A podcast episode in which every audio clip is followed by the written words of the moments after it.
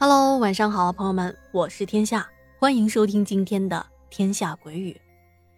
啊，之前有朋友在群里说想听一点刺激的场所发生的灵异事件，那这几天追番的您估计也知道了。今天我们将继续分享来自笑而不语的故事，这呀是他在火葬场上班的亲身经历。听了这几天的故事。相信您对笑而不语已经有了一定的印象。他之前呢，总觉得自己提供的事件比较零散。其实我从他提供的内容来看啊，觉得他的叙述能力是很棒的。他自己也说了，我以前学习成绩挺好的，但我老师呢让我回家种地，为什么呢？因为我经常捣乱呗。我是属于那种学习成绩虽然好，但是打架、抽烟、逃课、上网和早恋是样样都不落下。老师经常说我说了也不听，久而久之对我失望了，也就不管我了。所以啊，我早早就出来工作了。说到我这一份火葬场的工作，当初选择去那里，纯属是为了钱。要知道啊，火葬场属于各地区民政部门下设的事业单位，那都是有编制的，福利待遇都不错，一般人也进不去。再说了，就算进去了，也不一定吃得消啊。那为什么我在那边上了一段时间的班之后辞职了呢？因为啊，根据我的了解。不能在那个地方长时间的工作。我听我的师傅说啊，在火葬场工作的人，可能短时间内看不出有什么异常，时间长了，慢慢的就体现出来了。比如到了年纪大的时候，身体不太好。有的火葬场工作过的人去世之前啊，身上多多少少会有点。和正常人不一样，比如死前面目狰狞，不知道是被吓着的还是折磨的。啊，当然了，我辞职的原因很复杂，这里就不细说了。我们那边那个火葬场啊，说大也不大，一共就三个火化间。我在那边呢。负责搬运尸体的工作。去到那里工作的第一天，我师傅就告诉我，要有敬畏之心。不过我觉得吧，我只是来工作的，说白了，我跟那些去世的人也不认识，他们跟我没有什么瓜葛。但是没想到，在我进厂里的第一个月。就撞到了奇怪的事儿。那段时间啊，刚到那里工作嘛，对一些地方都挺好奇的。师傅也嘱咐过我说，晚上的时候不要到处的瞎溜达。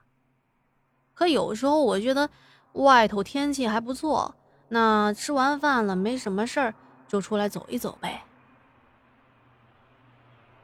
有一天晚上啊。大概是十一点多，我肚子不舒服，想去厕所。刚走到吊唁厅的门口，啊，吊唁厅也就是惦记死者并对家属进行慰问的地方，我就看到门前啊，站着一个女孩。当时她是背对着我的，就站在吊唁厅台阶那里。好像想进去，但是门被锁住了，他进不去。我当时的第一个想法就是，这美女是谁呀？我呢很好奇，因为当时火葬场呢只有六七户的人家都是工作的职员，家属在那边居住的。我一直也没见过这个女孩呀。要知道。在这工作的家属们，那些小孩年纪都很小，最大的那个也就是十多岁，而且看这个女孩呢，大概要二十出头了，个子在一米七左右，很明显不是我们厂里的孩子。她穿的是一件白色的连衣裙，裙子上面有好多的小图案，还挺时髦的。我心里想着，是不是他的什么亲人在这里火化，他过来看看。可都到这个点了，怎么还没有走呢？于是，我想过去问问他，跟他打个招呼。我向前走了两步。喂，谁呢？在那里干什么呀？我声音有点大。毕竟现在已经是晚上十一点多了，说实话，心里还是有点害怕的。再加上之前有过一些经历，我觉得呀，喊得大声一点，能够给自己壮一下胆子。我的话音刚落，他突然就回头了。由于那会儿啊，我距离他还有个十来米。其实我看他的样子并不是很清楚，再加上我有一点点轻微的近视，我看到他站在那儿一动不动。接着，他抬起了胳膊，跟我挥了挥手。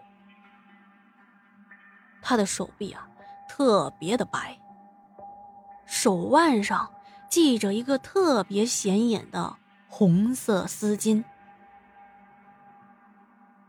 当时呢，我就想，哦，那人家既然回应我了，我就准备再往前走几步嘛，看看有什么需要我帮忙的。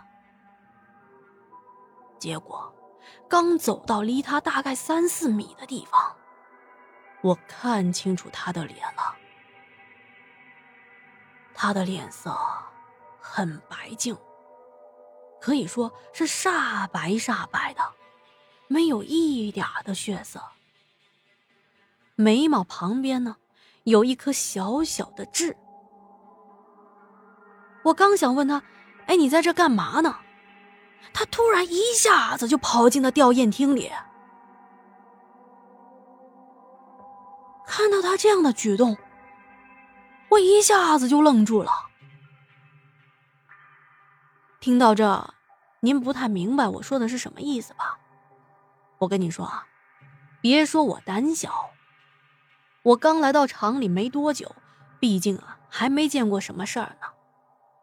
而且这天晚上那秋风啊刮的是呼呼呼的，谁能不害怕呀？最关键的是，我们这个厂里有规定，晚上所有的房间都必须锁门，包括吊唁厅、火化间、停尸间。还有一个黑色的小房子，那个黑色小房子具体是做什么的，不太方便告诉你们。只要到了晚上，工作停止了，这些房间全部都是锁着门的，里头不会有人在，根本就不能打开。而那个女孩啊，在我的眼鼻子底下。直接穿过了吊唁厅的门，进到了里面去。到这会儿，我已经非常的肯定，那女孩肯定不是活生生的人呐。刚好呢，这会儿看门的张大爷从值班室门口出来，在这里说一下吊唁厅的位置啊。吊唁厅正对面就是火葬场的大门口，门口的旁边就是值班室。张大爷看见我坐在地上，吓成那个样子，赶紧过来扶我。我记得特别的清楚，我那会儿都已经说不出什么话了。我哆哆嗦嗦的用手指着吊唁厅的门。张大爷，我我我看看看到有个女孩进进吊唁厅来了。